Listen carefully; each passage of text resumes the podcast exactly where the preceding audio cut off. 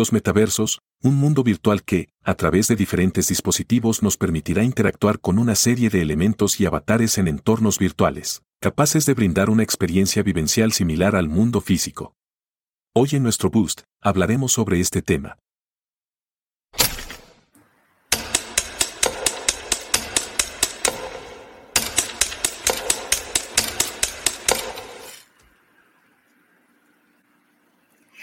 Muy buenos días desde la ciudad de Guatemala a los live series de S School of Management.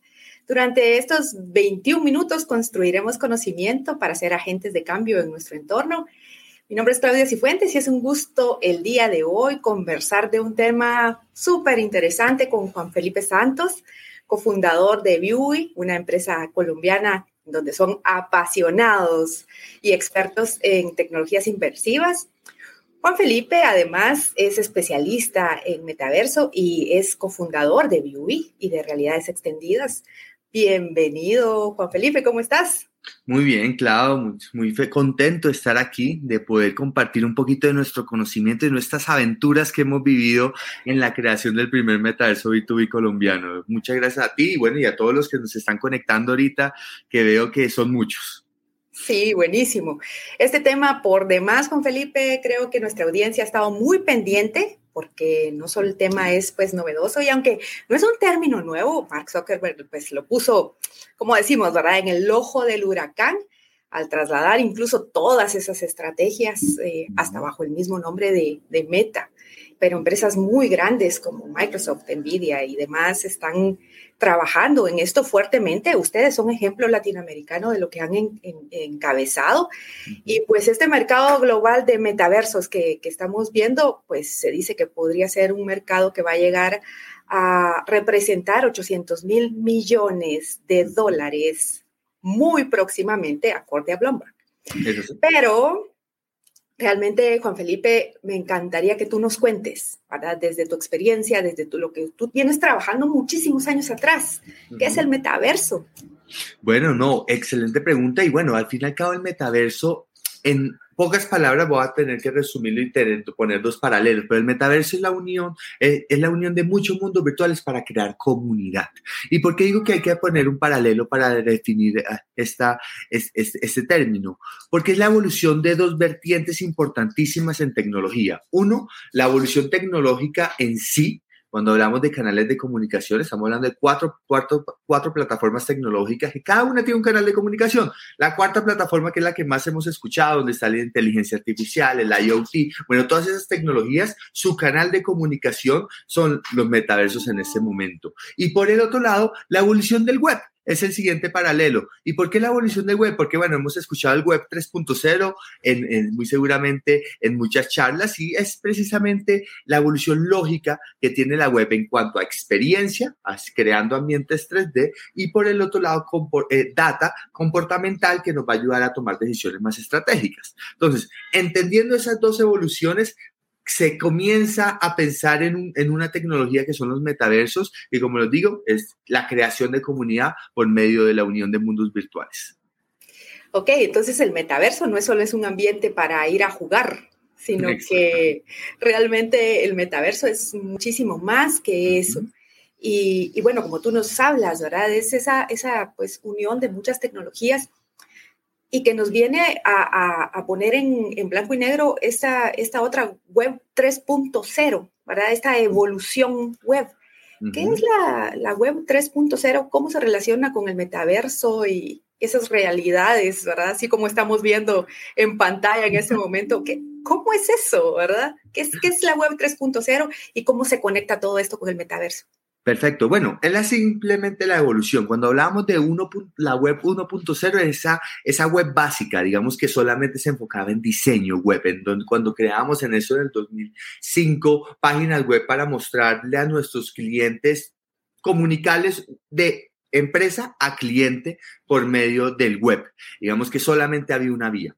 Pero ya después fue evolucionando el Internet y llegó el web 2.0, cuando ya había una comunicación en dos vías. Es decir, están las mismas páginas web que comunicaban de empresa a cliente, pero el cliente ya por el uso de ese web comenzaba a generar data, por ende se conectaba esa parte de back o de nube de las páginas web y esa data era la es la comunicación que tiene el cliente al usuario. Entonces, ya cuando teníamos la web 1.0 y la web 2.0, pues ¿Cuál sería esa evolución lógica? Precisamente romper la monotonía 2D, que según McKenzie es una de las tendencias que van a, digamos que, a coger mucha fuerza en los siguientes años, que precisamente es crear ambientes 3D desde una web, una página web, crear ambientes 3D para que el usuario pueda caminar, pueda explorar, pueda apalancarse mucho de eso que hablábamos en, en, en otro estudio del consumidor 4.0, donde se habla sobre que el consumidor es investigador, bueno, que ese consumidor pueda investigar libremente en un espacio,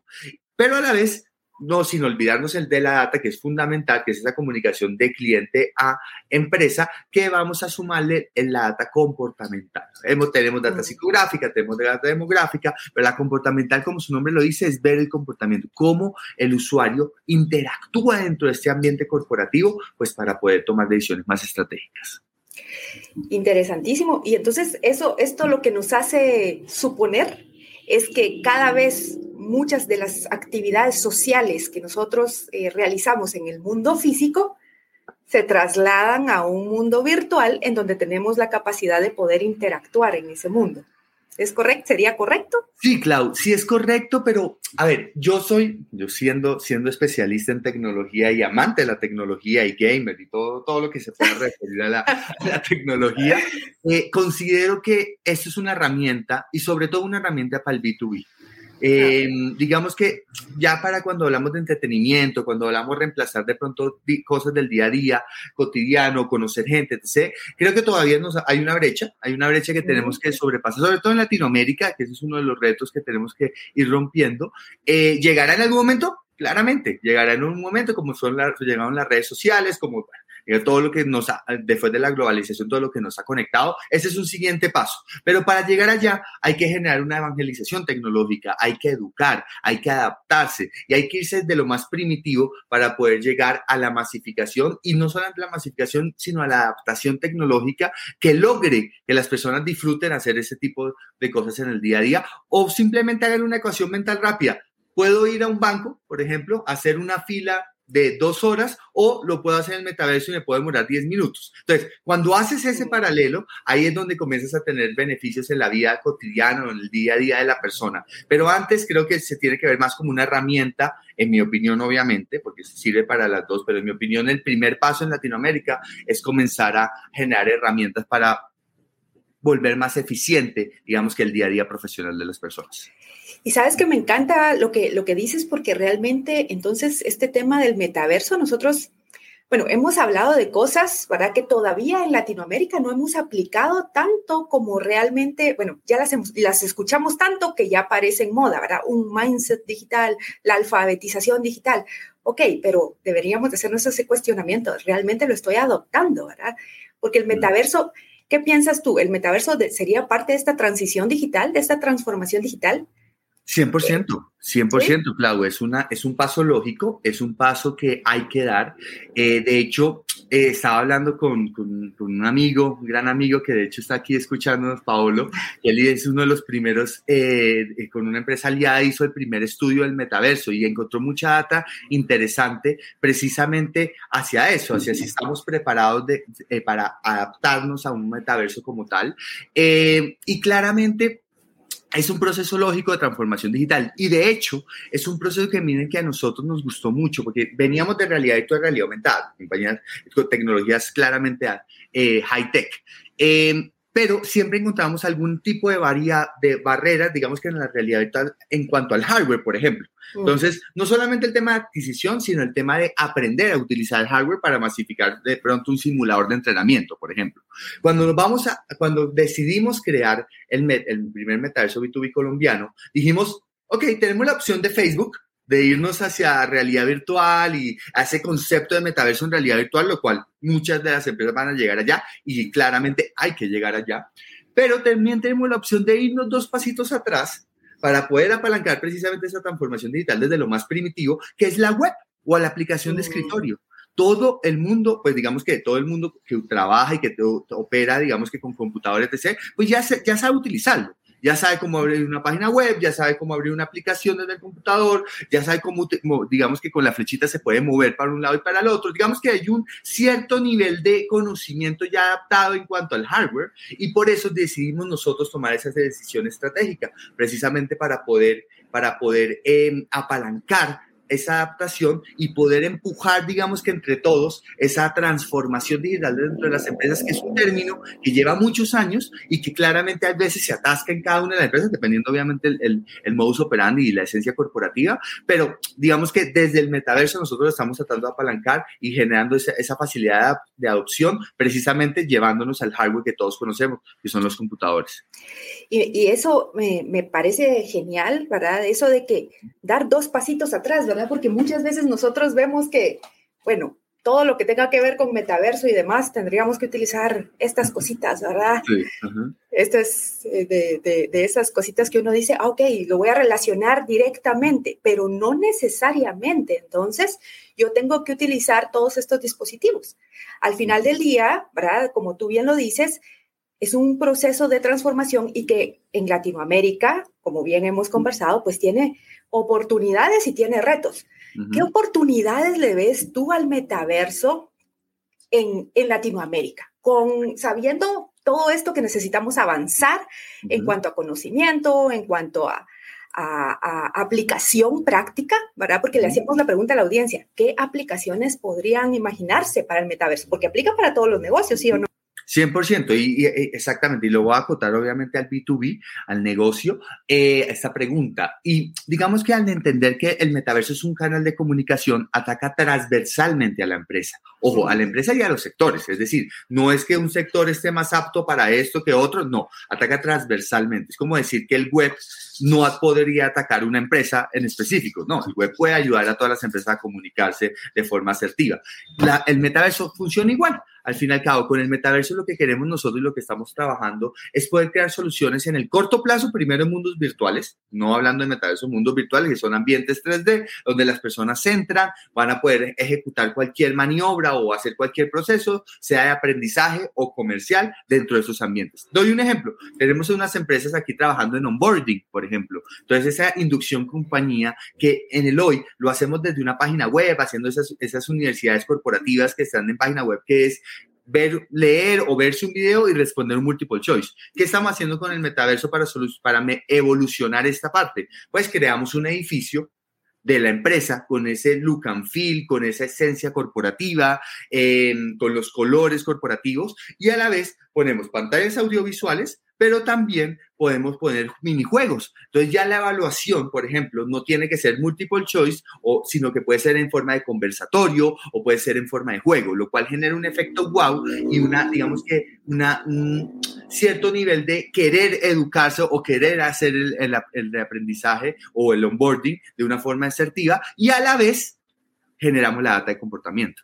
Entonces, no solamente estamos beneficiando al usuario en términos de aprendizaje por el lado de onboarding o también reaprendizaje para que el usuario lo quiera hacer y esté contento y se sienta feliz, sino que a la vez generamos data de comportamiento que a la empresa le ayuda a tomar decisiones estratégicas. Eso por el lado del aprendizaje.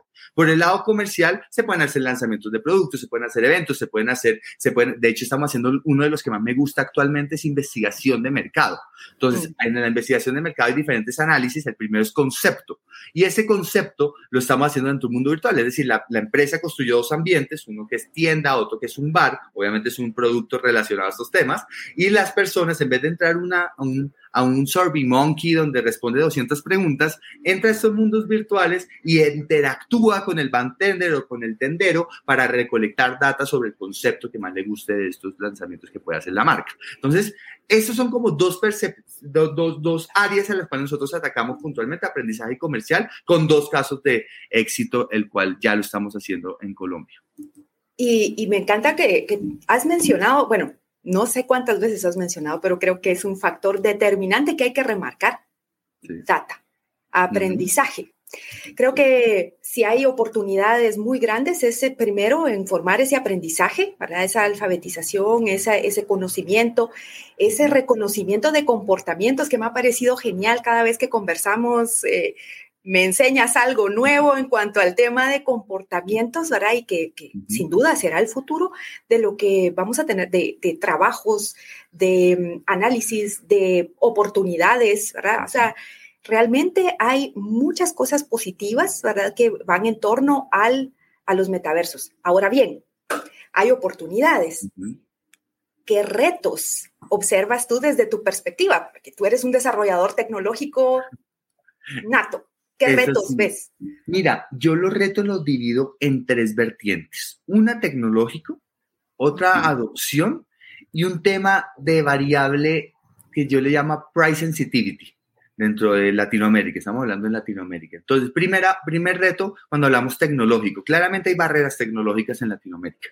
No tenemos un Internet 5G para toda la población, no tenemos, eh, una, digamos que computadores de alta gama en Latinoamérica tampoco. De hecho, hablando con HP, nos, nos, ellos nos compartían información de cuál era el computador que más vendido, eh, por ejemplo, en Colombia, para nosotros también sobre eso analizar y poder desarrollar. Entonces, barreras tecnológicas de computador e Internet tenemos en el hoy. Entonces, ese es el primer reto, digamos, que, que tratamos de sobrepasar. Seguimos en el proceso y eso es un proceso diario. De hecho, los creadores de metaverso, el día a día es optimizar el mundo para, o el metaverso para que se puedan sumar más personas sin tener estas barreras. Entonces, la primera barrera, tecnología. La segunda barrera, adopción. Y en esa adopción, eh, ¿qué es cómo se puede trabajar? Generando una, una herramienta super friendly muy friendly para las, las personas. Es decir, que una, una herramienta donde tú no tengas millones de opciones, que sea muy minimalista, en la cual sea, se llama One Click Experience, esa tendencia en Silicon Valley, que tú simplemente con tres, cuatro clics ya puedas entrar al mundo, te puedas caminar, puedas ver la información, que la información te hable a ti más allá que tú la busques. Digamos que generar una infraestructura de facilitación de la experiencia para el usuario es súper importante. Ese es el segundo reto que uno tiene porque claramente no somos una, no somos una cultura tecnológica eh, que tenemos la tecnología muy adaptada a nuestra cultura. Entonces, esa es la segunda barrera. Y la tercera barrera es el price sensitivity, que claramente eh, vemos los ojos de la inversión de la innovación como un gasto. Eh, y no es, un, no es un gasto, es una inversión precisamente. Es, es, es poder comenzar a generar herramientas que puedan servirnos en un corto, mediano y largo plazo. Lo importante es aliarse con una empresa que tenga esa visión y que sea moldeable para poder apalancarte tu visión. Entonces, ese price sensitivity nosotros lo estamos tratando también de romper un poco, generando simplemente resultados y casos de éxito y tratando de bajar el, ticket promedio a lo más que podamos, porque claramente eh, eso también apoya a nuestro, a nuestro modelo de negocio y a nuestros clientes que claramente están ahí es para innovar y para ver la innovación. Nuestro propósito es que vean la innovación como una inversión y como algo que los va a apalancar en el corto, mediano y largo plazo. Sin duda alguna, realmente creo que has resumido muy bien desde qué es, ¿verdad? ¿Qué retos, qué oportunidades tenemos de una forma muy clara? Porque creo que aunque todos estemos conscientes de que, de que tenemos estos grandes retos, eh, pues también estamos eh, expectantes y vemos las oportunidades, ¿verdad? Eh, obviamente vemos que empresas como Meta para, han eh, en este caso Facebook anteriormente, pues ha potenciado mucho esto, pero tú bien nos has compartido y también nos compartiste algo para toda nuestra audiencia en cuanto al caso de éxito de JP Morgan. Es muy aplicable al tema de los negocios, ver que realmente ya grandes eh, conglomerados están subiendo a estas oportunidades y que realmente pues hay que explorarlas y hay que verlas con otros ojos porque realmente traen esas oportunidades. Ahora bien, ya para ir cerrando, porque ya se nos fueron casi los 21 minutos. ¿Por dónde empezamos, Juan Felipe? ¿Cuál sería la ruta más práctica?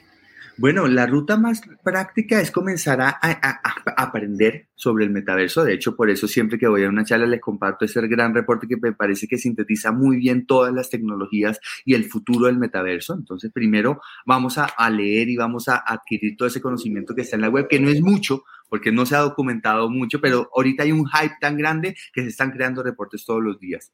Eh, eso es lo primero. Y ya lo segundo es comenzar a contactarse, a tratar de alinearse al metaverso que más le llame la atención. Eh, obviamente, pues aquí en View estamos para ayudarlos en lo que necesiten. Eh, que creemos, creemos que se puede generar una transformación digital desde Latinoamérica para el mundo y esa ha sido nuestra visión desde el día uno de la creación de View sea con realidad virtual y realidad aumentada, que volver a Colombia y Latinoamérica un referente diferentes tecnologías inmersivas. Bueno, ahorita es lo mismo, pero con metaverso. Entonces, lo primero es educarse, lo segundo es comenzar a, construir de menos a más, ojo, de menos a más. Yo no estoy de acuerdo y tengo clientes multinacionales que dicen, no, pues es que me voy a comprar en Decentraland, en Sandbox, siete parcelas. Listo, cómpralos, el ticket promedio es altísimo, pero ¿cómo la vas a utilizar? ¿La vas, ¿Le vas a sacar provecho? ¿Cuál, ¿Cuál va a ser tu retorno de inversión sobre, sobre eso que vas a gastar en, en Decentraland? ¿Por qué no comienzas de menos a más? Vas educando a tu cliente interno, es ese empleado, le vas mostrando la tecnología desde lo más primitivo y ya con eso, ahí sí llegas a, llegas a expandirte con las X número de parcelas que tú quieras. En nuestro caso es como le aconsejamos a nuestros clientes a comenzar a trabajar y por eso tenemos un roadmap del corto plazo, crear mundos virtuales, mediano plazo, unir los mundos virtuales para ahí crear el metaverso y el largo plazo unión del blockchain, que es esta criptomonedas, NFTs, que muy seguramente ya han hablado de estos temas, eh, dentro del metaverso para crear su economía y sobre eso apalancar algunas tendencias a nivel mundial para darle un retorno al usuario como tal. Entonces, ese es el roadmap que nosotros vemos en cuanto a adaptación tecnológica, rompiendo esos tres retos que les comenté y obviamente apalancando las oportunidades que también ya hablamos en, en estos 21 minutos.